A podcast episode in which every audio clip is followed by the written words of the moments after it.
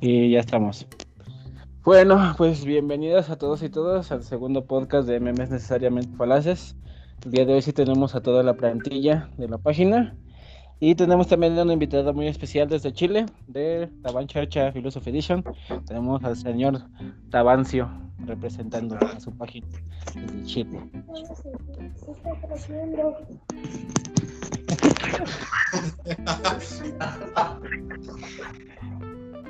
y también tenemos un niño de invitado. ¿no? Bueno, entonces, pues si quieren empezar a presentarse. Pues al invitado primero, ¿no? Sí, Bueno, estoy presentado. Eh, eh, mi alias Tabancio, de la página Tabancharcha Philosophy Edition, terminando la carrera de licenciatura en filosofía en la Universidad de Chile. Y voy a hacer como que manejo un poco este tema. Gracias por la invitación.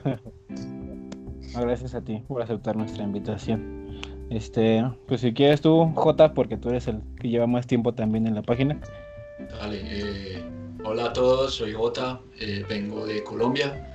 Voy en octavo semestre de profesional en filosofía y letras en la Universidad de Caldas, en Manizales, Colombia. Y sí, aquí estoy. Ahora, este, pseudo. Alejandro. Ay, no es cierto. Ah, verga. Para pa pam pa pa pa pam pam. Para pa pam pa pa pa pam pam. Para pa pa pa pa pam pa pam pa pa pa pam pa pam. Dale, verga. Bueno, Problemas técnicos espera. usuales. problemas técnicos. De todas maneras no hay pedo porque lo, lo hago, lo corrijo en la edición. Pues vete presentando tú, este, Usar Matra. Ah, bueno, este, yo soy el admin Usermatra, el más nuevo de todos. Eh, estudio Derecho, juro que no soy alienado. Y pues nada, vamos a empezar. Te lo juro por Dieguito Maradona que no. Luego por Dieguito Maradona. Eso hice sentado. Sí. La verdad, Hasta- sí, hasta ya, ya denme de mi dinero. Ah, Ya defendiendo políticos en México. Políticos y narcotraficantes. Pues falta, no es, no es posible que le haya pasado eso a Alejandro justo en este momento. qué mala suerte.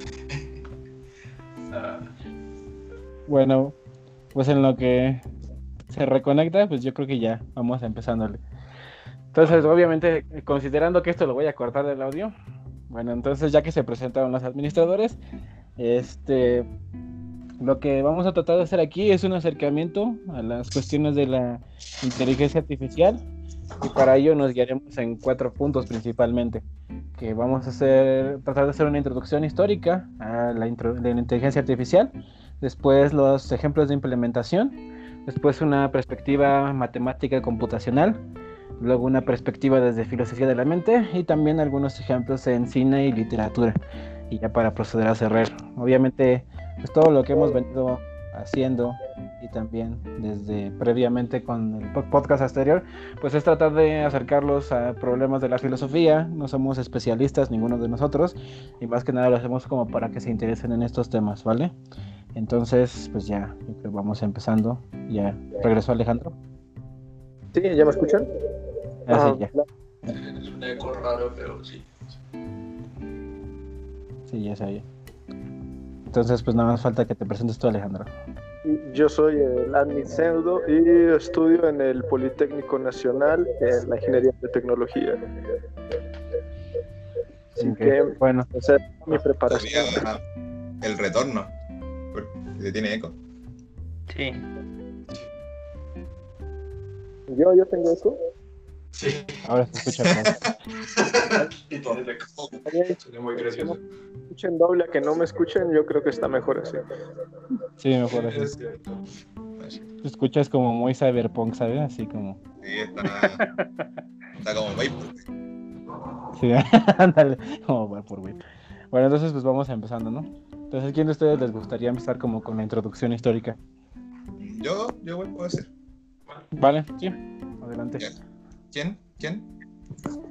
Este, bueno, todos podemos decir.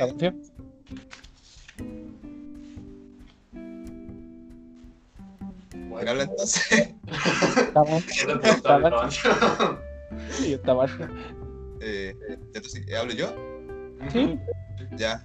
Bueno, eh, bueno, eh, la inteligencia artificial es un tema que ha surgido ahora a, a a mediados del siglo XX, pero que ha tenido un interés en toda la historia de la humanidad. Desde Descartes, con la eh, con- sobre su pensamiento sobre los autómatas, como esto nos caracterizan como agentes cognitivos, desde los autómatas construidos por árabes y eh, diferentes sociedades europeas. Sin embargo, podemos datar el, el- el término inteligencia artificial eh, a la conferencia Dartmouth que fue dada en 1956, donde John McCarthy nos acuña este término para eh, englobar una serie de eh, concepciones teóricas, como la cibernética, pues, procesamiento complejo de información, la teoría de autómatas, dentro de una- un término más neutro. En esta conferencia, bueno, grandes nombres de las ciencias cognitivas y la ciencia artificial, tales como Ne- eh, Newell y Simon, eh, Chomsky. Sin embargo, Ni- eh, Neil Nilsson nos dice que hay otro hito anterior a este que nos data sobre ya la sobre esta importancia sobre las máquinas pensantes, que es la conferencia, eh, digo, el simposio en Cerebral Mechanisms in Behavior en, la- en- Caltech en 1948. Aquí nombres tales como Warren McCulloch y John von Neumann fueron partícipes. Eh, Warren McCulloch junto a Pitts es un nombre importante porque desarrolla la el primer modelo matemático de una neurona artificial en 1943. Este modelo muy simple y intenta imitar el comportamiento de la neurona biológica y se conforma eh, en dos partes. Una parte G que toma los inputs, eh, que son eh, términos binarios, 1 y 0, unos son excitatorios, 0 inhibitorios, y la otra parte que realiza una suma.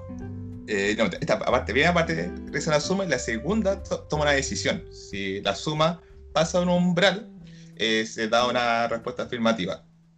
Eh, también, John von Neumann también es muy importante, fue un matemático, eh, des- desarrolló la teoría de los juegos y desarrolló la primera arquitectura digital. Esta consiste de una CPU compuesta de una unidad de control, una o más unidades lógico-aritméticas y varios registradores, más una memoria e interfaces de input y output. Y con esto eh, nace como, grandes rasgos, como los inicios de la inteligencia artificial, cuando luego se suma Turing con el, con el desarrollo de las máquinas de Turing, que son equivalentes matemáticos de la arquitectura von Neumann, que intentan eh, resolver un problema matemático, que son eh, si en la lógica de primer orden, eh, cualquier enunciado eh, eh, puede ser derivable o no. Y desarrolla lo que sería el test de Turing o juego de limitación. Este juego nos quiere decir, nos quiere dar a entender si las máquinas pueden ser pensantes. pensantes. Eh, la- el juego consiste muy simplemente en tres partícipes, o el interrogador, un humano y una máquina. El interrogador hace preguntas, el ser humano tiene que ayudar al interrogador a descubrir que él es un humano y la otra una máquina, y la máquina tiene que eh, engañar al interrogador para que crea que la máquina es humano y el ser humano es una máquina. Si el test es pasado por la máquina, entonces nada nos, evitaría decir que la máquina fuera pensante. Y creo que una forma sencilla de introducir como a, a- a la historia de la inteligencia artificial. No sé si quieren agregar algo. ¿Alguien quiere agregar algo más? Sí, bueno, que justo eh, para la humanidad siempre fue como interesante incluir algo, no, no tanto, o sea, todavía no se acuñaba el término de inteligencia artificial, pero tenemos inventos como el llamado el turco, que era una maquinita que jugaba ajedrez y que durante mucho tiempo pues estuvo jugando y se dice que jugó con Napoleón Bonaparte, me parece, y que al final ya ponían en duda eh, si era realmente una máquina o si alguien jugaba detrás de, de la de la figura de un turco justamente. Entonces sí, justo siempre ha sido muy muy interesante cómo la tecnología de cada época influye en cómo nos podemos eh, comunicar, vivir, interactuar. También quiero mencionar que Ujú. en cierta parte Leonardo da Vinci estar los, relacionado con los autómatas, ya que se menciona mucho que él llegó a construir ciertos, em, vaya, em, figuras, ¿no? Como leones que se podían mover muy mecánicamente, pero de manera independiente, sin ayuda externa. Eso, bueno, tiene ciertos fundamentos en algo que se quería lograr en aquellos tiempos, que debido a la forma mecánica que veía Da Vinci al hombre, le pudo ayudar a hacer estos, pues estos autómatas primitivos, claro. Ok. Todas, ¿Tú todas quieres? Todas estas eh, distinciones que ustedes acaban de nombrar eh, caben ya dentro de lo que más ahora, más eh, contemporáneamente llamamos inteligencias artificiales débiles, que son las que imitan uno o varios aspectos de, de la inteligencia humana. Y eh, más que todo lo que siempre se ha pensado en, las, en la literatura de ciencia ficción o ese tipo de cosas es la pregunta por inteligencia artificial fuerte, que sea una que logre emular completamente eh, nuestras capacidades, pues, eh, qué sé yo, del cerebro, de nuestra, eh, nuestra intencionalidad, nuestra comprensión en general. Entonces, sí. Ok. Bueno, entonces creo que ya hemos dado como una introducción bastante satisfactoria a las cuestiones de la inteligencia artificial. Entonces ahora creo que es que prudente que podamos pasar a ejemplos de implementación, ¿no? Entonces, ¿quién le gustaría empezar con los ejemplos de implementación? Ingeniero. bueno, Sí, yo creo que Pseudo es el que se la va a rifar. y que me gustaría, pues yo, yo lo veo bastante útil. Cuando cambiamos de una computadora a otra en donde jamás hemos estado y empezamos a usarlo, eh, aquellos que, bueno, tenemos años usando Internet, podemos notar un cambio. Yo me doy cuenta que cuando era pequeño eh, el orden de las recomendaciones que te daba Google era muy por azar y ahora está muy relacionado con, la, con el historial previo que tú ya tienes usando en esa máquina, incluso si no te has registrado. Es decir, tú estás viendo un video y quieres buscar en Google algún nombre importante que, es, que escuchaste en ese video y rápido te aparece como una recomendación. Y eso es porque ya está relacionando la información de manera casi automática. Ujú. Y no sé si alguno de ustedes recuerde cómo era usar eh, eh, YouTube o Google hace unos 5 años, 10 tal vez, pero ya actualmente está muy relacionado tu historial para darte mejores recomendaciones basadas en eso. Incluso si no tienes las, las llamadas cookies, te arroja resultados. Pues 90% seguro es lo que querías buscar. Sí, sí ha habido como una con un cambio significativo, ¿no? Porque sí, como mencionaste yo, yo recuerdo mucho en YouTube que antes como que, o sea, era muy al azar los videos que te arrojaba como sugerencias, o sea, no, era- no tenían como una línea conductual, ¿no? Entonces por ahora, por ejemplo, ahora si estás viendo, no sé, videos de Dross, pues sale luego otro canal que tiene que ver como con cosas mórbidas y ese tipo de cosas, ¿no? Entonces ya, también, no sé si tenga que ver, porque tú eres el que está más chido en ese pedo, pero lo que se refiere como a esto de la publicidad, ¿no? O sea, que buscas como cualquier producto en el buscador y enseguida te aparece publicidad referente a ese producto. No sé si también tenga que ver con esta cuestión.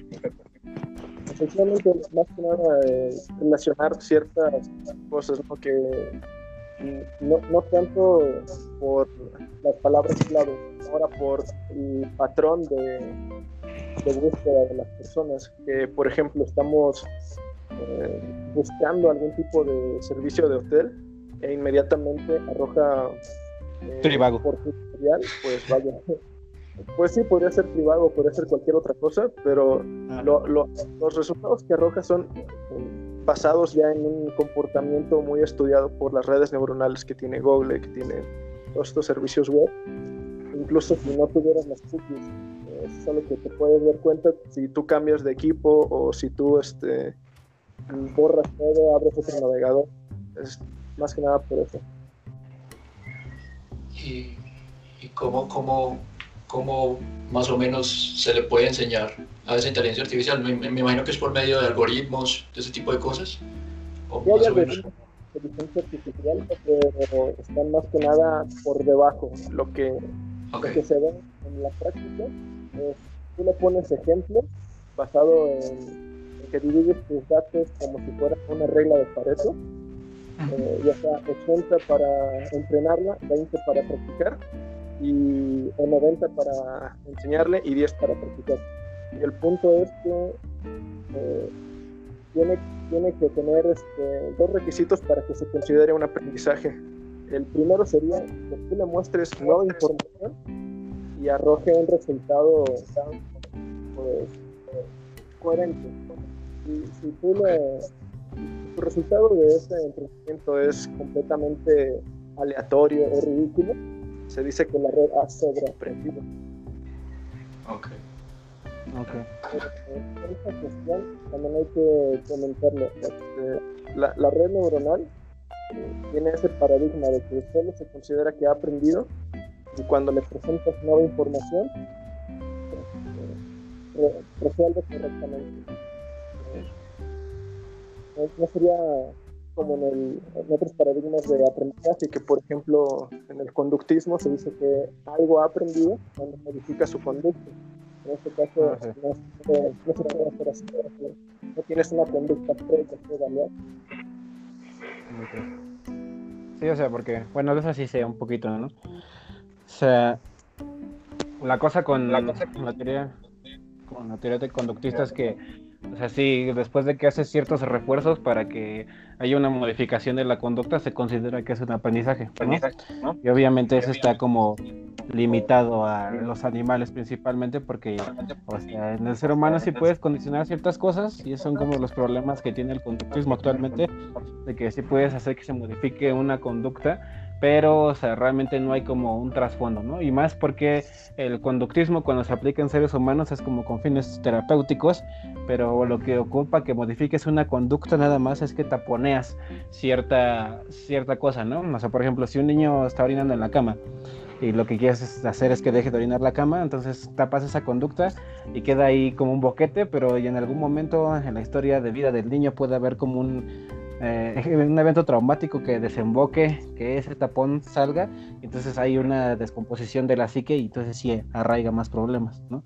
Pero sí en lo que respecta por lo menos a aprendizaje, si es eso cuando hay una modificación de la conducta, como decías tú, pseudo, pues ya es que si realmente hay un conocimiento en, en ese aspecto, ¿no? porque se tiene una conducta previa ya analizada y estudiada, pero en una neuronal la tienes en blanco, entonces tienes que enfocarte de manera distinta para saber si realmente has aprendido algo. Ujú. Ok. Ese mismo Eh, sistema conductual lo, lo usan bastante en, en inteligencia, eh, inteligencia artificial para jugar juegos.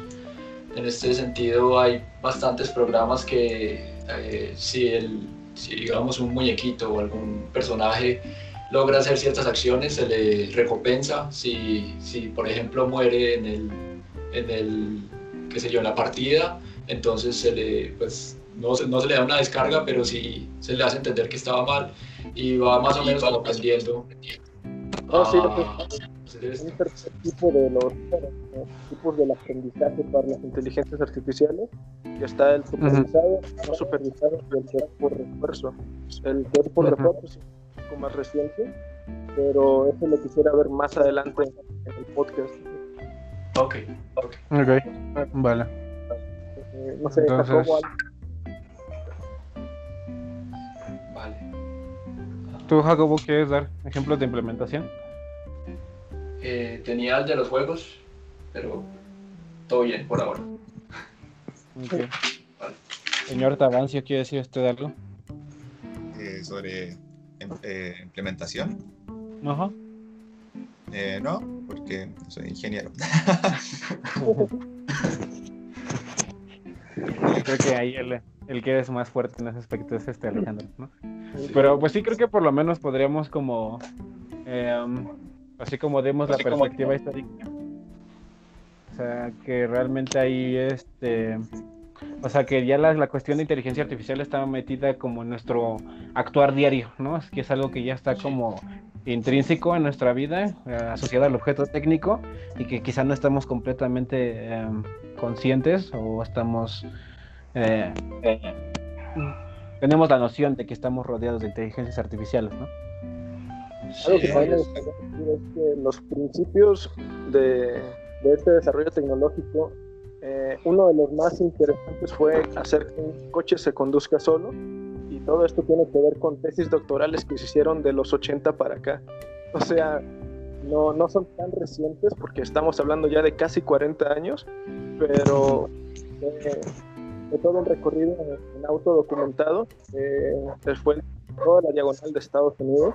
Simplemente se la va a en el grupo de en el grupo la, si la vuelvo a encontrar. Ajá. Pero sí es, eh, es de las principales aplicaciones que se buscaban. y que hoy, hoy en día estamos hablando mucho sobre los coches eh, este, autónomos de Toyota o de compañías. Ajá.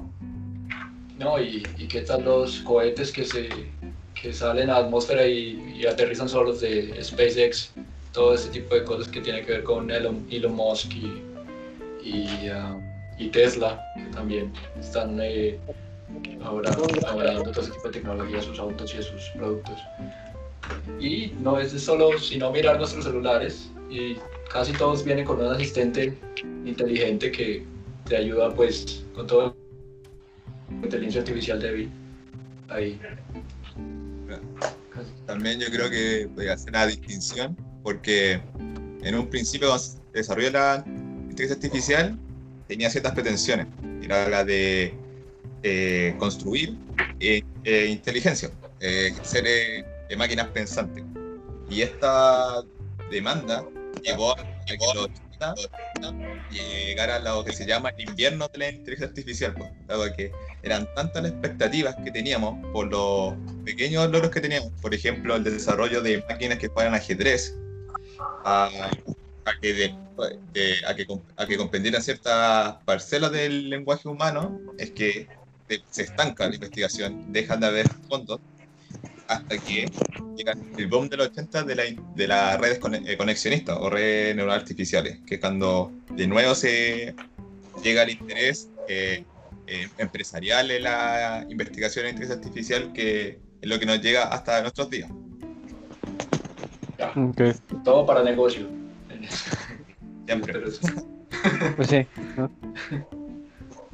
Ya vamos a ver inteligencias artificiales que van a querer derrocar el capitalismo. Traducido como ¿No has visto Terminator. Terminator, hermano?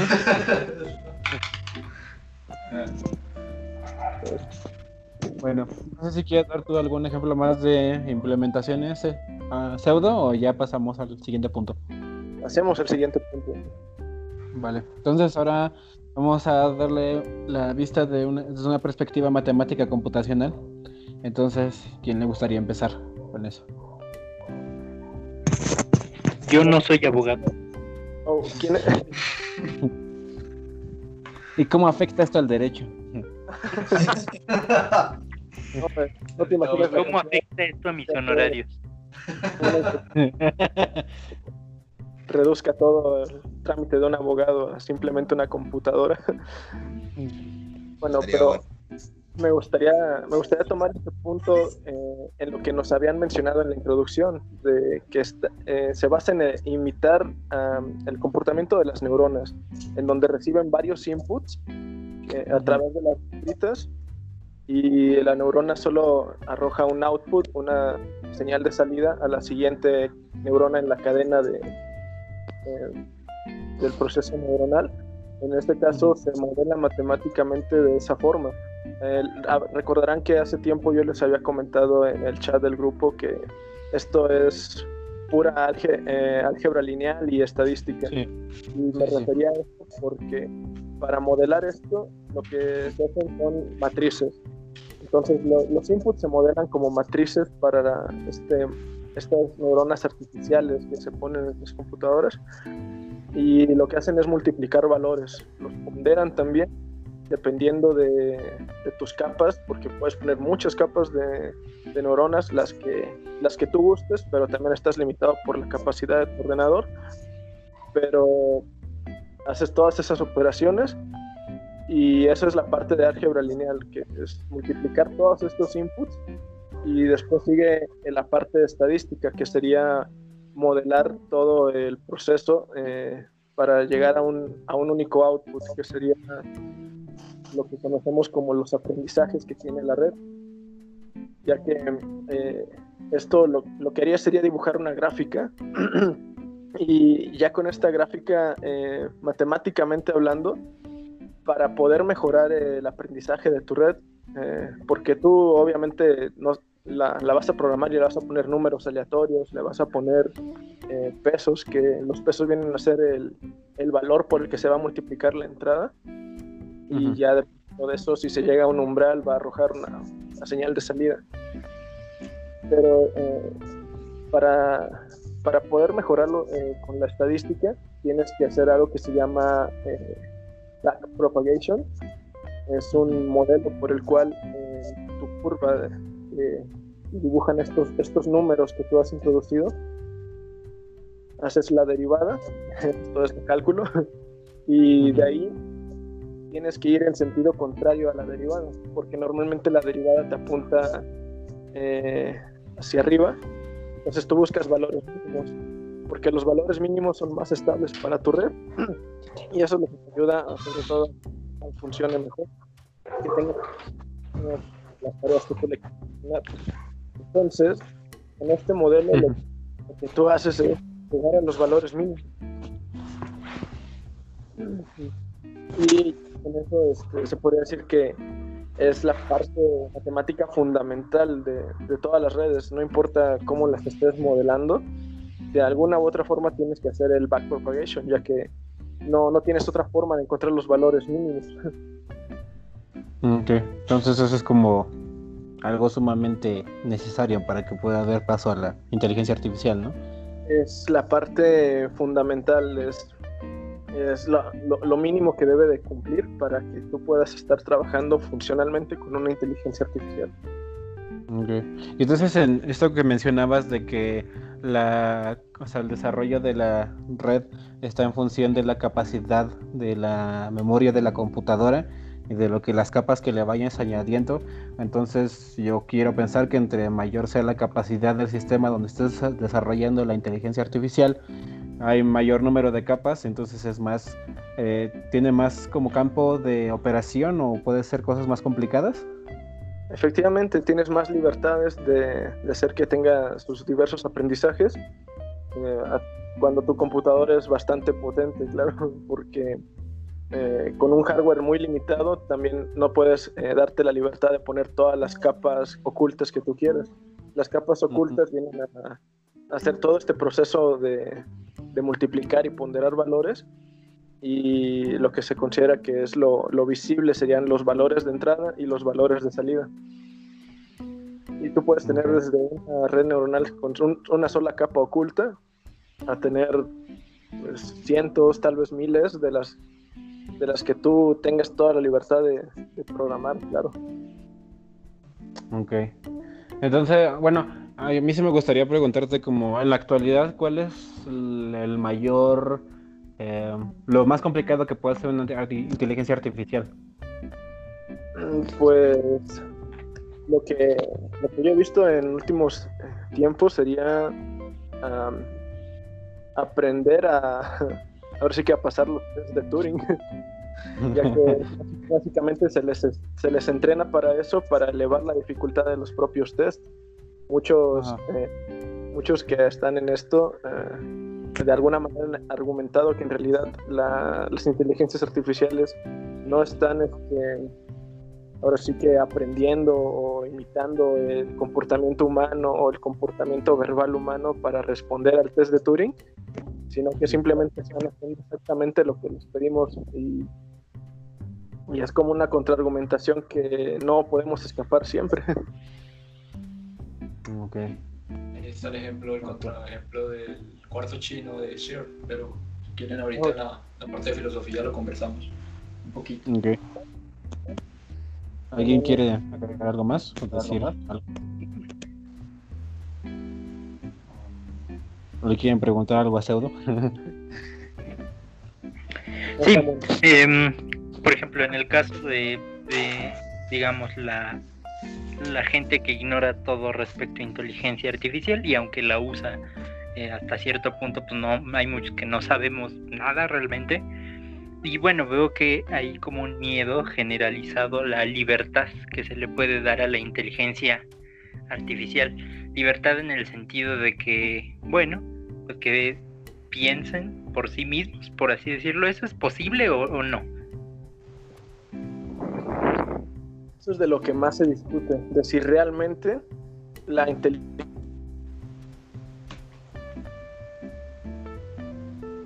¿Seguro? Pseudo. No, no vuelve. No te vayas. No, No quiero ir, señor Stark. Para, pam, pam, pa, pa, pam, pam. Ay, no es cierto. Ay, Pam, pam. me gustó esa parte que está interesante. Qué vaina. O sea, no es posible que al ingeniero le falle el micrófono, o sea. Que dice en casa del herrero cuchara de palo. Puede ser que se me haya oído el audio. Bueno, de hecho sí es algo que se comenta bastante. Eh, no las inteligencias artificiales débiles que tenemos ahorita de si pueden pensar o eso, aunque sí hay mucho miedo que hemos visto las noticias de, por ejemplo, cuando la red artificial de, de hizo su propio lenguaje y, Ah, sí, sí, sí. y Sí. que la han tenido que apagar, por ejemplo. Sí, hecho, yo te iba a preguntar justamente eso porque yo lo vi, pero o sea, estaba como escéptico y realmente no busqué una fuente que fuera confiable, o sea, se lo vi así como muy de, de reojo. Pero, o sea, sí, sí vi que o sea, las pusieron como a interactuar estas dos inteligencias y que empezaron a desarrollar un lenguaje entre ellas para que los que estaban viendo no las entendían y que las apagaron porque no sabían qué podía pasar, ¿no? No, no, nada. No tiene. Esa, está- estaban programadas para desarrollar el lenguaje más efectivo de comunicación en- eh, de asistencia, creo. Y lo que pasó es que lo que desarrollaron fue un lenguaje tan simple que para los, la gente que estaba monitoreando el aprendizaje no podía reconocerlo. Y la apagaron porque no funcionaba para gente real. Eso es todo el asunto. En general, eso sucede. No, eso- no, no quisi- no quisieron de- decir secretos de la vida en, en- en binario. Era como Kant, era un lenguaje para ángeles, algo así. mm. Para vírgenes, ¿no? Para vírgenes. creo que era, no estoy seguro, pero creo casi que era de negociación. Creo que ese era el objetivo de la máquina, hacer un lenguaje efectivo para negociación. Y la pagaron porque no, no tenía resultados eh, efectivos. Desarrollaron un, un lenguaje que no funcionaba. Para como prese- para eh, implementaciones humanas no tenía como ninguna viabilidad, ¿no? Exacto, por eso la pagaron. No, no había ninguna conspiración. Sí, y, es, y es que creo que justo ese es uno de los problemas, que creo que la sociedad que ignoramos de inteligencia artificial y específicamente de ciencias duras, pues sí estamos un poco vulnerables al miedo y a la desinformación de que yo también creía lo mismo, que en realidad se habían creado como su propio lenguaje y resulta que no. Bueno, o sea, su propio lenguaje para que no entendiéramos los que estábamos fuera. Pero Skynet. mira, Ultron todavía no. No. Oye, ¿me escuchan? sí, ya. Sí. Oh, Sí. perfecto.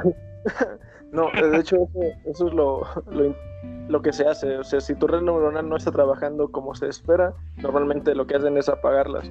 También pasó con Tesla y con muchas otras cuestiones, como por ejemplo, para hacer los autos inteligentes que se manejen solos, y de repente tu, tu red neuronal empieza a, a moverse extraño por la carretera, pues también la apagas. Lo que quieres es que funcione para lo que le estás eh, ense- enseñando. Bueno, al menos a nivel empresa. Pero este, entonces, esa es la razón por la cual se apagan las inteligencias artificiales. No es porque estemos creando Skynet eh, con computadoras normales. A lo mejor Sí, ¿no? cuando Pero- tengas computación cuántica comercial, que hasta niños de 8 años tengan su computador cuántica ahí en el cuarto, ya podamos hablar de algo que sí de, de, de terror. Ok. Bueno, entonces creo que ya como desde la perspectiva matemática, pues ya Pseudo nos ilustró bastante. ¿Están de acuerdo si pasamos al cuarto punto? sí, luego, Me parece. Ok. Entonces, pues ahora vamos con perspectiva desde la filosofía de la mente y en el cine y literatura. Entonces, ¿a quién le gustaría empezar? Yo creo que primero sería como prudente con filosofía de la mente y luego ya pasar último con cine y literatura porque creo que en eso sí tenemos más bagaje todos y es como va a ser un poquito más fluido, ¿no? Eh, sí, confirmo. Yo, si quieres, yo comienzo y Tabancio me ayuda ahí con algunas cositas. Ok. Ahora sí. Ya. Eh, en general, la, pregunta va esto más que todo por el lado moral eh, de, de qué hace algo una persona o cuál es el límite, en qué momento podemos poner el límite de qué es una persona o qué no. Eh, ya con todos estos avances tecnológicos, como dijo ya, eh, de, pues tenemos miedo de saber hasta, qué, hasta cuándo están los límites. Eh, ya como lo dijo también Tabancio, el test de Turing hablaba de, de si nos pueden mentir estas cosas, si podemos imitar, pues si, si ellos nos pueden imitar a tal punto de que creamos que de hecho son humanos. Y um, nosotros, ¿por qué sabemos que los humanos actuamos como, como somos? Eh, más que todo lo sabemos por comportamiento. Eh, y aquí el círculo de Viena y, y Russell y Wittgenstein entran en, en una parte porque ellos eh, apelaban a algo que se llamaba, ahora lo último se va a terminar llamando conductismo, pero ellos en su tiempo lo llamaban psicología del lenguaje fisicalista, que es decir que eh, de qué podemos hablar en psicologías, no, no podemos hablar de emociones, no podemos hipostatizar ese tipo de cosas, sino que hablamos de comportamientos, de que si este hombre se comporta como debería comportarse un hombre, entonces pues, pues es un humano común y corriente. Eh, para poder atribuirle mente o para poder atribuirle, eh, qué sé yo, inteligencia a- o conciencia a otra persona, necesitamos que su comportamiento tenga, su comportamiento y su lenguaje tenga intencionalidad y sea comprensible, ¿cierto? Y con intencionalidad podemos irnos orientando. Eh, en general, la intencionalidad siempre le ponen un nombre, eh, pues siempre, perdón, lo escriben como si fuera algo bastante complicado, pero lo podemos pensar como decir que nosotros tenemos una creencia y esa creencia tiene que ser sobre algo. Y, Ujú. y ese que sea sobre algo es a donde se refiere la, la- la intencionalidad, pues, o sea, que tiene que ser sobre alguna cosa. Eh, hay varios filósofos que han hablado de este tema, eh, más que todo filósofos analíticos. Eh, John Searle, que fue el que ahorita les mencioné que habló sobre el cuarto chino, ya lo voy a, a- a mencionar. Eh, pero también Juan Davidson, eh, Austin, bastantes han puesto, bastantes filósofos, más que todo lenguaje, han contribuido un poco a que se desarrolle un poquito esto de la inteligencia artificial. Eh, Frege también con sus adelantos en lógica, me imagino que ha ayudado a todo ese tipo de lógicas polivalentes que en últimas se usan también en lenguaje computacional. Eh, y de hecho hay varias eh, vertientes de, de- de filosofía de la mente. Hay varias que creen que de hecho hay una conexión entre mente y cuerpo, como, como, y, y ambas son separadas, parecido a lo que decía Descartes, esto es un dualismo. Eh, hay algunas que dicen que de hecho solo somos materia, o sea, no tenemos un alma, no tenemos un- una inteligencia pues por fuera o, o incorpórea, sino que somos eh, un conjunto de, de sustancias químicas armadas que después de varios millones de años de evolución llegamos a tener inteligencia. Y ah, hay, otras, hay otras cosas más interesantes, eh, como por ejemplo el funcionalismo, que habla un poco de, hasta qué punto podemos determinar si algo es una persona. Y en caso tal, ellos dirían que si tuviéramos un autómata que se comportara de tal manera como nosotros, eh, podríamos de hecho llamarlo persona porque pues no habría una diferencia tangible entre estas dos cosas. Eh, el argumento del cuarto chino eh, va en contra del test de Turing y consiste en lo siguiente. Supongamos que eh, estamos encerrados en un cuarto y tenemos bastantes papeles y mensajes escritos en chino. Y tenemos un manual en donde están escritas ciertas, digamos que frases en chino. Y a cada frase tenemos una respuesta. ¿sí? Entonces, digamos que hay otras dos personas, o bueno, si hay una multitud de personas chinas afuera del cuarto y nos pasan papelitos. Entonces esos papelitos los recibimos y vemos eh, esta tipografía y buscamos en el manual y encontramos algo similar. Entonces podemos eh, contestarle con lo que queda abajo, con lo, perdón, con lo que queda de respuesta. En ese sentido, eh, Searle se pregunta, venga, pero ¿hasta qué punto todo el, sistema sabe chino? ¿O hasta qué punto usted sabe chino? Eh, si lo vemos desde esta perspectiva, pues diríamos que no, de hecho no sabemos chino ni, ni podemos hacer solo, sabemos eh, asociar patrones y poder responder. Eh, pero varias, digamos que lo que quiere decir, lo que quiere decir Sir con esto es que el test de Turing de hecho no comprueba si, si la inteligencia artificial fuerte es, digámoslo así, ¿cómo decirlo? Como si la inteligencia artificial eh, fuerte sabe conversar con nosotros y tiene esa habilidad de lenguaje, sino que de hecho sabe eh, si puede asociar patrones y si describes algo, pues él va a, producir un output eh, pues acorde con eso. Más o menos ahí va la cosa.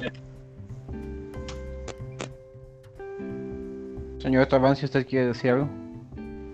Sí, bueno, me gustaría agregar eh, ¿Qué es la filosofía de la inteligencia artificial en forma general? Yo creo que estaría bueno definir lo que es la investigación que puede darse en dos ámbitos. Uno que puede ser como dentro de la filosofía de la tecnología, viendo cuáles son los problemas inherentes que aparecen de la implementación de las diferentes inteligencias artificiales, ya sea fuerte o débil, o como fuente de evidencia para responder preguntas filosóficas, o sea, como que es la agencia, que es la mente, que es la conciencia.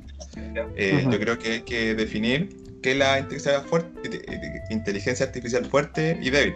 La inteligencia artificial fuerte es la que nace, que la, también se llama la buena, eh, all fashioned, bueno, all good fashioned artificial intelligence, que dice eh, visualmente esto. La, la inteligencia es la manipulación de símbolos. Como lo define Newell y Simon, es un sistema de símbolos físicos consiste en un conjunto de entidades llamadas símbolos, las cuales son patrones físicos que pueden ocurrir como componentes de otro tipo de entidades llamadas expresiones o estructuras simbólicas. Así, una estructura simbólica está compuesta de un número de intersecciones de símbolos relacionados de algún modo físico. Esto quiere decir que un computador, que la, que la inteligencia es un computador tiene procesador central, ciertos módulos, eh, memoria y input de salida y entrada. Nosotros seríamos idénticos. Decimos la diferencia entre los computadores y nosotros no, no sería meramente de, de, la materia física de la que estamos compuestos. Frente a esto, la inteligencia artificial débil nos dice que en vez de enfocarnos en los computadores, deberíamos enfocarnos en cómo de hecho el cerebro funciona y lo que haría la inteligencia artificial no sería intentar alcanzar la conciencia, sino simular ciertas partes del entendimiento humano. Un sistema conexionista, como ya mencionaba antes, es un sistema de neuronas o llamadas nodos. Estos nodos eh, tienen dos estados, un encendido apagado y pueden ser afectados por otros nodos. Cada nodo posee un umbral de activación, es decir, un, un número según el cual el nodo se encenderá o apagará y la activación del nodo depende de ciertas propiedades de las señales, tal y como la intensidad y la fuerza. La gracia de esta inteligencia es que son, eh, tienen una especificidad de dominio muy fuerte. Nosotros la alimentamos con muchos datos y aprenden demasiado rápido. A diferencia de nosotros, que nosotros con pocos datos podemos aprender, eh, por ejemplo, el lenguaje, que es lo que nos dice Chomsky, que lo, el, el, el, input es demasiado empobrecido y nosotros, a pesar de eso, podemos aprenderlo. Lo, bueno, hay distintos argumentos contra la inteligencia artificial fuerte. Bueno, es el argumento de la intencionalidad y de, la eh, de la, la china, como, dijeron, y tiene ciertas respuestas. Una respuesta a la habitación china es que mientras que ser como persona eh, no sabe chino, el sistema completo es, la que, es lo que sabe chino. Dado que nosotros no decimos que solo una parte del cerebro es la que sabe cierta parte, sino el, sistema como un todo. Lo que estaría cayendo cero ahí sería lo que se llama la falacia meriológica, que es como eh, predicar de una parte la propiedad del todo. Eh, yo creo que también hay introducir eh, otros problemas dentro de la inteligencia artificial es como qué contamos como conciencia. Eh, hay varias definiciones, por ejemplo, se puede decir consciente de una de una entidad sintiente, despierta, que tiene conciencia y experiencias cualitativas subjetivas. También se puede decir que es consciente de algo, por ejemplo, a Rosa, es decir, que tiene estados mentales conscientes. Otra distinción se la, debemos a NetBlog entre conciencia eh, fenomenal y el acceso consciente. Eh, dice, eh, impide ciertas confusiones que hay, por ejemplo, entre la parte comportamental y cerebral mientras que la conciencia fenomenal se relaciona con la experiencia, que es como, como, como es ser tal cosa. El acceso a la conciencia refiere sobre nuestra disponibilidad para acceder a ciertos estados mentales, ya sean deseos, recuerdos, etc. Dentro de cómo nosotros podemos describir la inteligencia artificial, eh, hay dos posturas, bueno, entre muchas. Una puede ser la cognitivista, que nos dice que para escribir conciencia, lo que nosotros deberíamos ver es el nivel de sistema.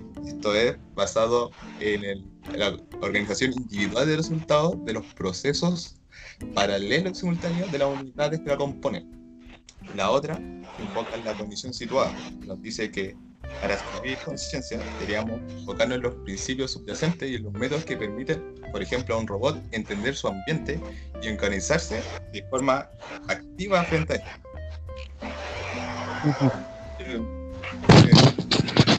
No sé si quieren agregar algo. Todo bien. Um, respecto a filosofía de la mente, um, uh, creo que, bueno, o sea, lo voy a hacer como muy a tiendas, pero también algo que me interesa a mí respecto a esto es como la perspectiva desde filosofía de la tecnología, ¿no? Como del estatuto ontológico del objeto técnico entonces, pues si ya hay como una rama amplia de la filosofía de la tecnología que se pregunta justo por esta cuestión, pues hay que se refiere a, los sistemas que hay dentro de motores, ¿no? O sea, de, motores de combustión interna, de procesadores de, de, computadoras, ¿no? ¿Cómo, cómo? Sí.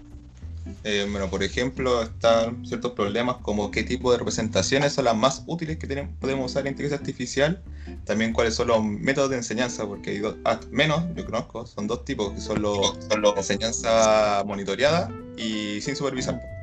La sin supervisar son los, modelos de caja negra, que donde uno construye y no se sabe cuál es el proceso interno de, que lleva al output, y los, y los supervisados donde eh, a través de, por ejemplo, algoritmos de backpropagation, nosotros eh, limitamos la intensidad de las conexiones que encontramos que no son eh, útiles para la tarea específica. bueno, y también hay varios problemas de, por ejemplo, para construir robots. Hay, hay tipos de robots que son los corporizados.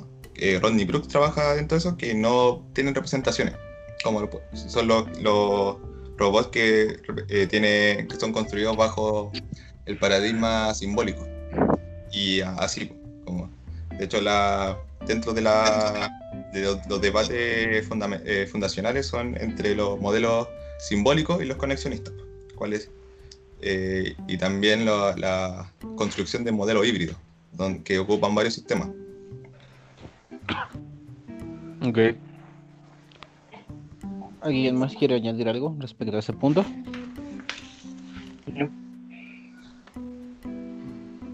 No. Todo bien.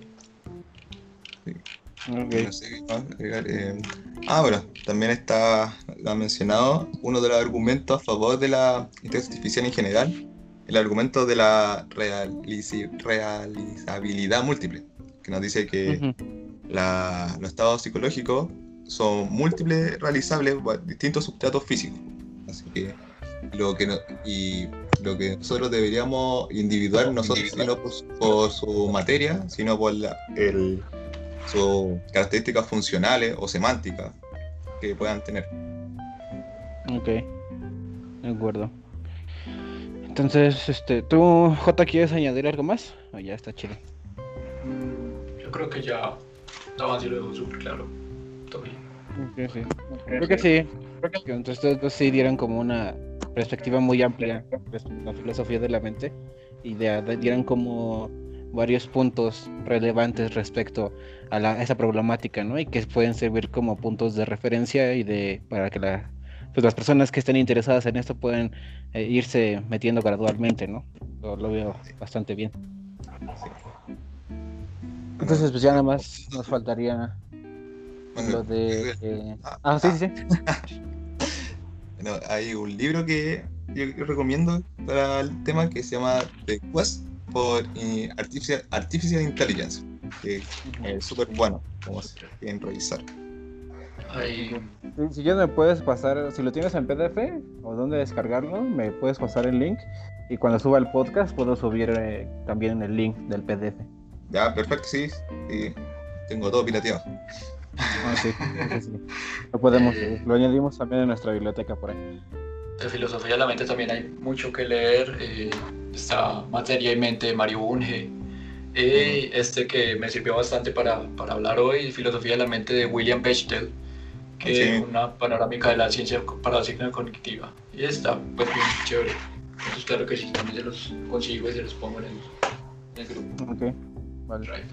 Sí, sí creo que serían muy buenos apoyos como para, conforme lo que se dice en el podcast, como brindar bibliografía y entonces ya la gente puede empezar a entrarle a estas cuestiones, ¿no? Entonces ya nada más nos faltaría lo de eh, el cine y literatura, entonces ahora sí ya empiezo yo, porque ahí sí, ahí se empieza. Porque ajá, Era ahora. y era hora. Entonces, bueno, creo que hay pues, varios referentes como en el cine, o sea, desde la película tal cual, inteligencia artificial, este, en- también en esa película que es vieja que se llama Metrópolis, ¿no? O sea, en cuanto empieza a ver ya destellos de la, o sea, creo que va asociado la historia de la inteligencia artificial con el cine siempre van muy de la mano, se van como narrando, ¿no? Entonces, a mí me gustaría hacer, bueno, platicar respecto a dos películas. Este, precisamente sería Blade Runner, ¿no? La 1 y la de 2049. Y también la antesala, bueno, la, la novela, ¿no? La de Sueñan los androides con ovejas eléctricas de Philip K. Dick.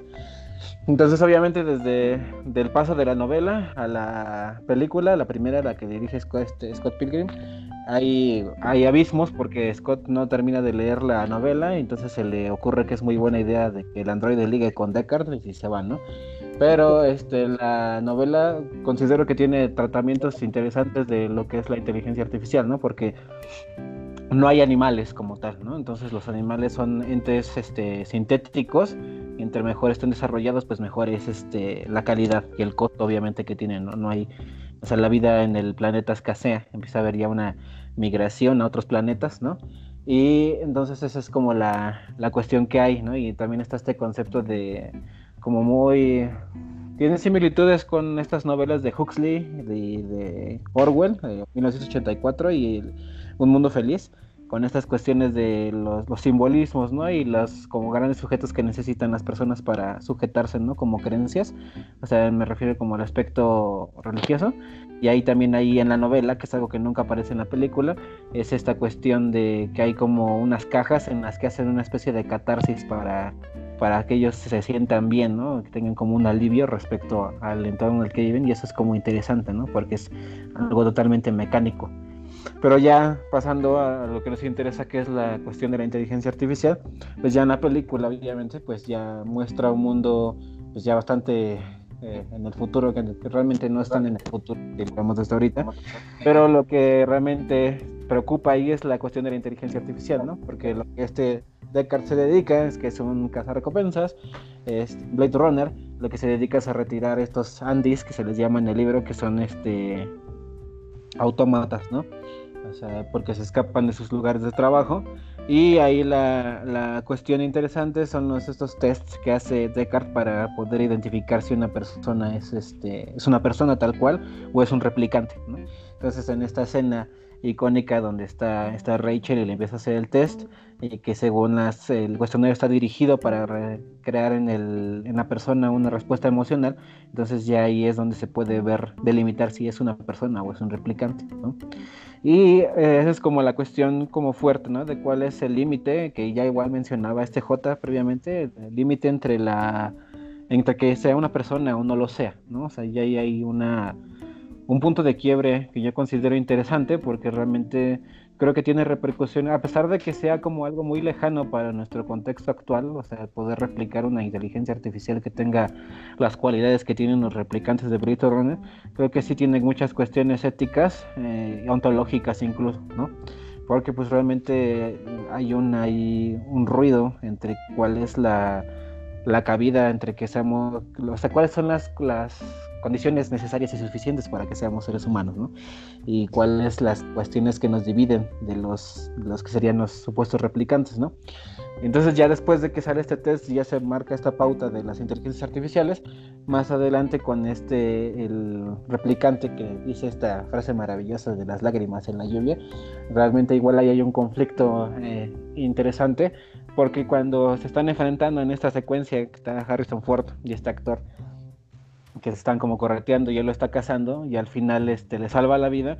Lo que he visto como muchas, este, como análisis de, cinematográficos y también análisis como desde ciertas perspectivas de literatura y cuestiones de estética y que lo que puede haber ahí significativo es que hay una especie como de rebelión por parte del androide, ¿no? O sea, de que eh, él estaba como condenado a ser casado y tener que ser retirado de la vida por no tener las como condiciones necesarias para ser una persona y entonces él en vez de dejar morir a Descartes lo salva y entonces él es como una especie atenta contra su creador ¿no? y es una cosa como eh, muy nietzscheana muy medio que no voy a entrar en eso porque que, cringe pero este matar al padre matar al padre no pero sí hay una rebelión o sea, hay una especie de conciencia y de querer añadirse a sí mismo cuestiones ontológicas propias y que no esté determinado por un tercero, ¿no?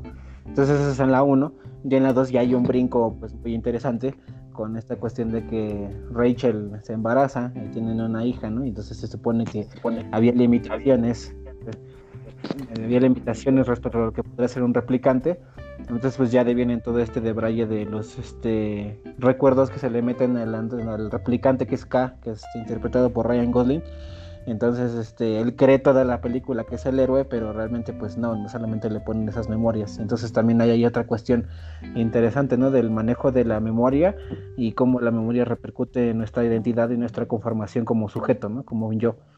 Eh, con, o sea, un sujeto de conocimiento, un sujeto ético, o sea, todo, todo lo que implica el quehacer humano, y ahí se ve, está como quiebre con ello. Y pues ya, y creo que es como muy interesante el tratamiento que le da Blade Runner a esta cuestión de la inteligencia artificial y las repercusiones éticas, ontológicas, eh, tecnológicas que tiene y cómo, o sea, cómo podría derivar en nuestro actuar humano. Y creo que ya, con eso es suficiente.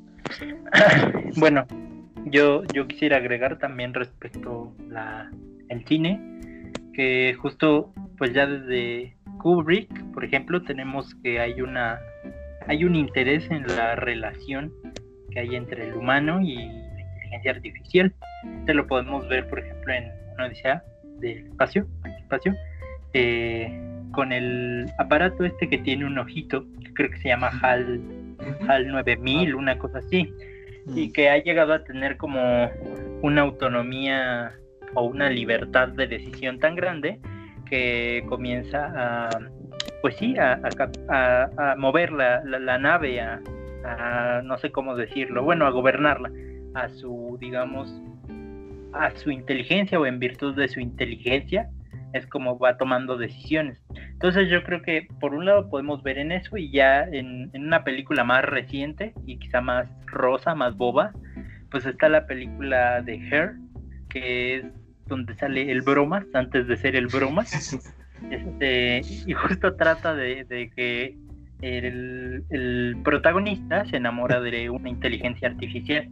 Que, bueno, justo el protagonista es broma.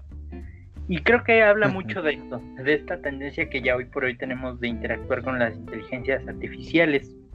Porque creo que es como inconcebible que antes de los noventas nos imagináramos que íbamos a tener esta vida diaria eh, donde podíamos por ejemplo, consultar con nuestro teléfono cómo llegar a una plaza o cómo llegar a ciertos lugares o hasta podemos pedirle que nos cuente un chiste, un asistente. Entonces creo que es muy interesante cómo paso a paso vamos interactuando con las inteligencias artificiales.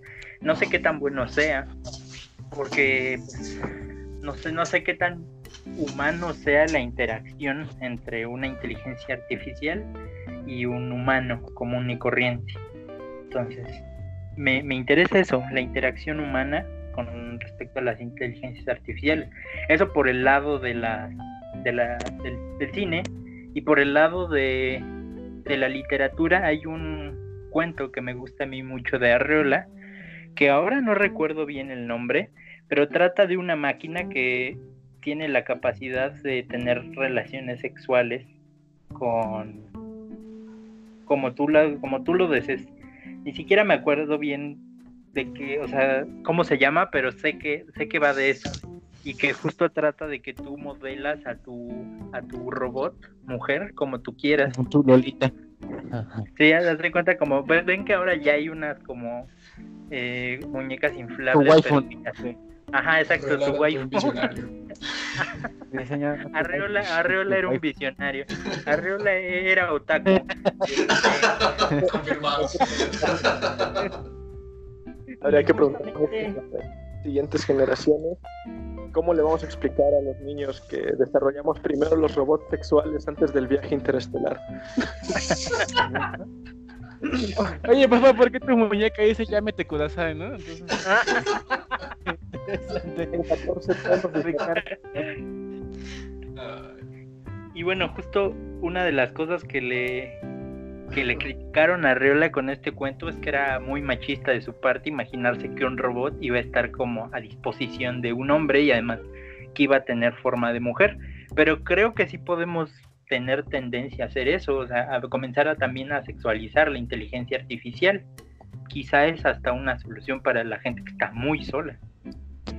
Efectivamente, de hecho, hasta en Black Mirror se ven capítulos donde se menciona algo parecido. do- no solamente inteligencia artificial, sino que imitan a una persona para que complemente la pérdida que tuvo. O sea, se- eh, yo recuerdo que ese capítulo el personaje murió y la compañía ofrece imitar, imitar físicamente y también mentalmente basado en su interacción en internet a este sujeto para que reemplace a, la pareja y eh, de ahí va también la historia, ¿no? Pero en este caso es la mujer la que, la que tiene la, la ventaja de seguir siendo humana.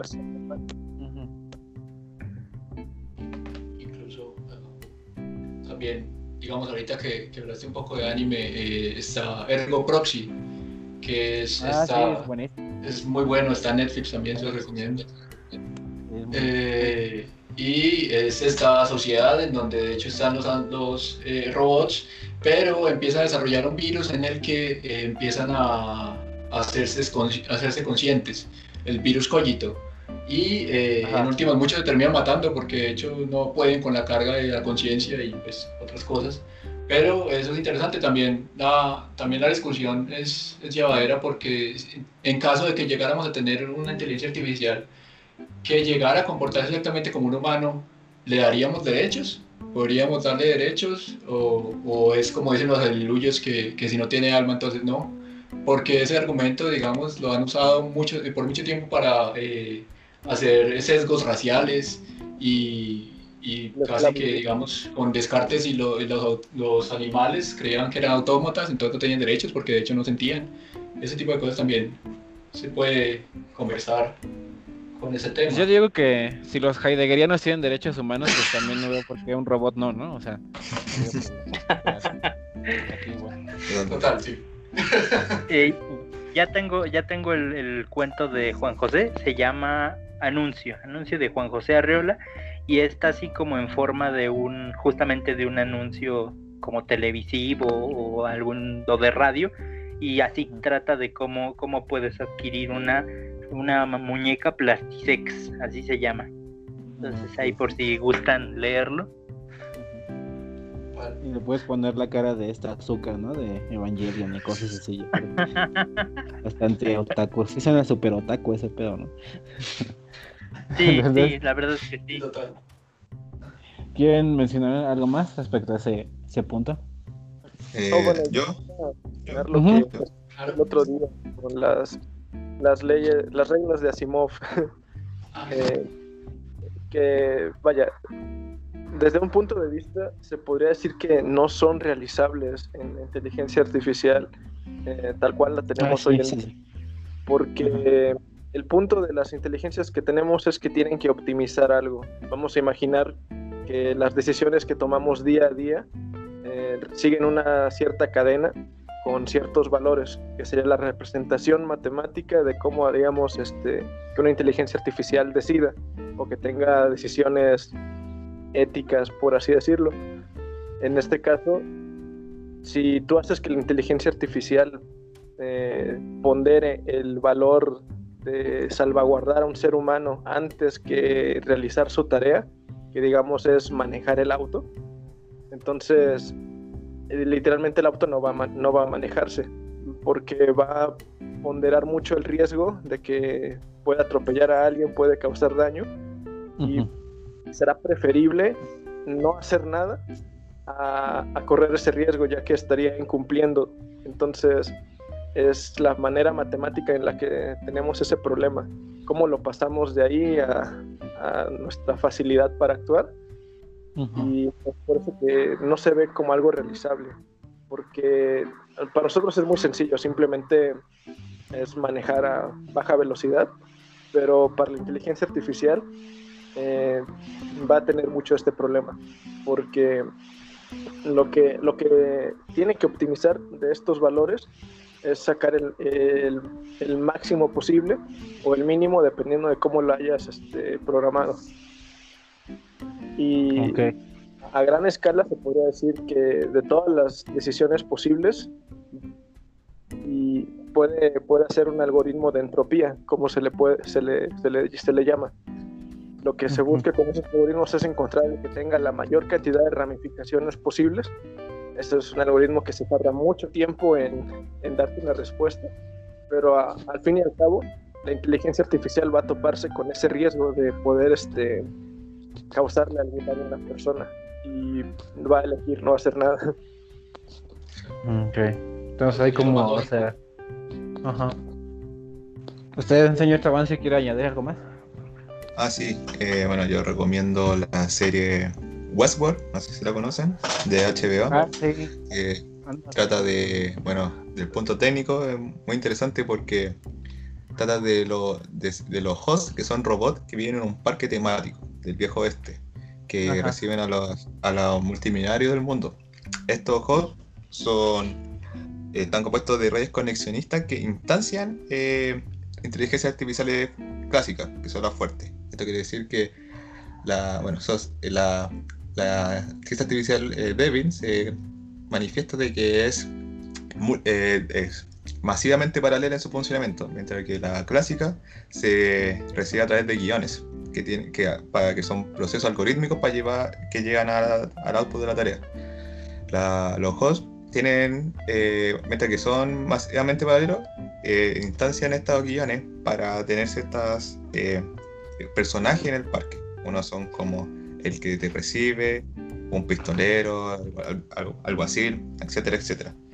La historia trata de cómo los hosts van adquiriendo conciencia a través de una hipótesis antigua que se llama la conciencia bicameral, que nosotros antes escuchábamos a los dioses y de ahí fue desarrollándose como nuestra noción de autoconciencia. Es interesante porque tiene muchos temas de, bueno, de ética en varios puntos, porque ve el punto de, porque los hosts pueden, pu- uno puede, uno puede matarlos, puede cambiarle la historia para que tengan otros personajes y tener sexo con ellos. po. Mientras van desarrollando conciencia, se ven como cómo, eh, cómo se justifica estos tratos a los hosts. También se ve cómo la empresa que domina este parque tiene cantidades masivas de datos de, los, de la gente que llega de los guests. ¿Y qué hace con estos datos? Y además tiene un proyecto, ¿eh? bueno, entre muchos, que es eh, lo que quiere hacer Elon Musk, subir la conciencia de los guests a una nube. Que si esto mantendría como identidad entre las personas o sería una persona completamente distinta, que le haría, que haría distinto o igual según qué concepción filosófica. Y bueno, muy interesante esa serie, la recomiendo. Te, te da muchos temas. También- la, super- la supervigilancia. En la tercera temporada se ve ese tema de la sociedad de cómo eh, hay organismos eh, eh, privados que tienen cantidad tan masiva de datos que pueden predecir cómo se van a comportar las personas. Y lo que hace Dolores es hacer pública esa información. Y si, si sería ético hacer, saber todos tus datos, vas a saber cómo te voy a comportar, de qué vaya a morir, qué te puede pasar. Es interesante. Me sonó un poco eso como a Psycho Pass, me recordó algunas cosas. Sí, de hecho se puso muy Psycho Pass en la tercera temporada. Sí, Pero en Psycho Pass no han tocado ese tema de cómo, porque lo es eh, civil controla todos Ajá. tus resultados sociales, porque si va a llegar a, a tal puesto en base al Psycho Pass. Pero Ajá. no ha revisado Ahí eso. predicen, que- ¿Mm? O sea, en Westworld se predicen, o sea, no nada más. Sí, pues, de hecho hay una, una máquina, se me olvidó el nombre, que tiene la capacidad de predecir con todos los comportamientos de la gente. Bueno, también está la cuestión de si este, este resultado es matemáticamente posible, porque podría ser que no, que no se pueda tener una cantidad tan masiva de datos en una, en una fuente física. Suena muy, muy chido el pedo de Westworld. Sí, bueno, muy bueno. ¿Hay alguien que quiera añadir algo más o quieren dar recomendaciones? No, no. No, Ah, no, todo bien. Jota, ¿no? Ya.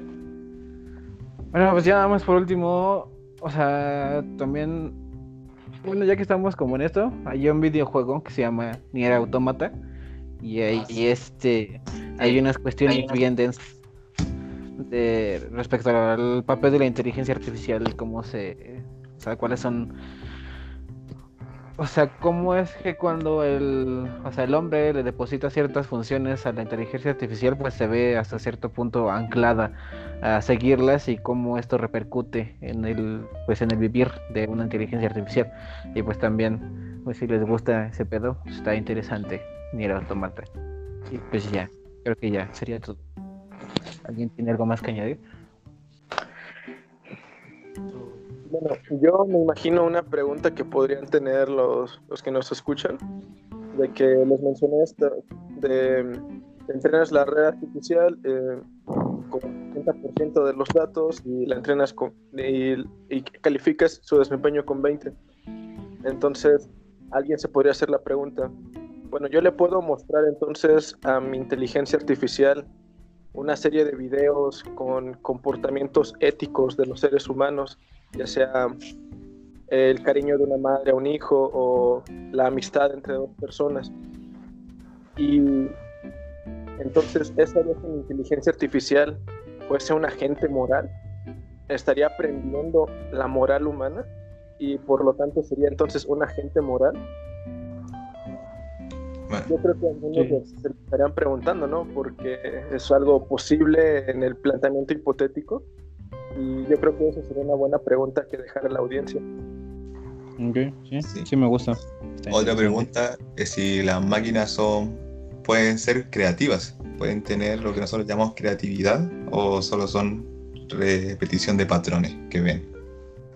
Pues justo yo estaba leyendo ahorita, estaba, bueno, no ahorita, cuando hice la investigación, eh, que se decía, o diversos autores decían que para 2050 eh, iba a haber, la, la inteligencia artificial iba a tener la capacidad de escribir una novela.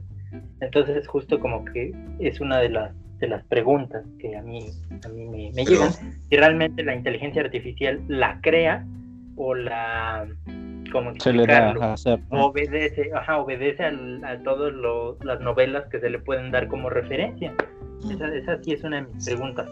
¿Realmente el- el- la inteligencia artificial crea la novela o la forma en virtud del resto de novelas que se le van enseñando? No sé cómo se pueda decir de manera correcta. Y, y Igual es raro porque hay concursos sobre eh, inteligencias artificiales que escriben novelas, po, ya lo hacen. De hecho hay poemas, hay concursos. A la verga. Ok. Sí, pues, sí, uno puede buscar así como poema construido por muchachos. artificial. Ya no va a poder haber nuevos budilires. Todos van a ser sintéticos. Y también se crea música, de hecho ahora hay programas de creación musical y, es difícil distinguirlos. O sea, si, si hiciéramos un test de Turing musical, eh, en últimas, como que ya lo tendrían supremamente ganado, porque muchos componen mucho mejor que eh, compositores humanos en este tema. Entonces, sí, no sabemos si es creatividad, yo diría que no sé, pero pues sí está, sí se está presentando eso. Es como una pregunta abierta, ¿no? Bueno, yo creo que deberíamos enfocarnos más bien en cómo la inteligencia artificial puede complementar a los humanos. Bueno, yo creo que un caso emblemático puede ser el de los jugadores de ajedrez. En un principio se creyó que los desarrollos de máquinas que juegan ajedrez iba a acabar con el deporte, cuando ahora podemos ver que los maestros y la gente en general se aprende de las máquinas. Bueno, mismo Magnus Carlsen, campeón del mundo, dice que su mayor fuente de referencia es AlphaZero. Y podemos ver cómo en vez, de, esta competencia de quién va a dominar a quién, podemos ver cómo de hecho se complementa para adquirir tareas y cómo puede eh, eh, tirar los límites del aprendizaje humano. Más bien de estas preguntas sobre la conciencia, cosas raras. Ya, ya, ya. Se hace como algo más que sí, que sí sirva, ¿no? O sea, como algo más real. Y bueno, si alguien quiere añadir algo más. No, ahora sí no. No, nadie. Ok, bueno, entonces yo creo que ya pasamos al cierre. Pues bueno, muchas gracias por habernos escuchado. Nos pueden encontrar en Spotify, en Apple Music, ya estamos en todos lados ahora sí. Eh, también un agradecimiento al señor Tabancio por aceptar la invitación a este podcast. Gracias a ustedes. Eh, y pues ya, nada más. Muchas gracias, cuídense mucho, lávense sus manos, usen gel antibacterial, eh, no salgan a la calle, no hablen con heideggerianos, cuídense mucho y nos vemos en el próximo podcast de memes necesariamente falaces. Nos vemos. Muchas gracias, bye. Gracias.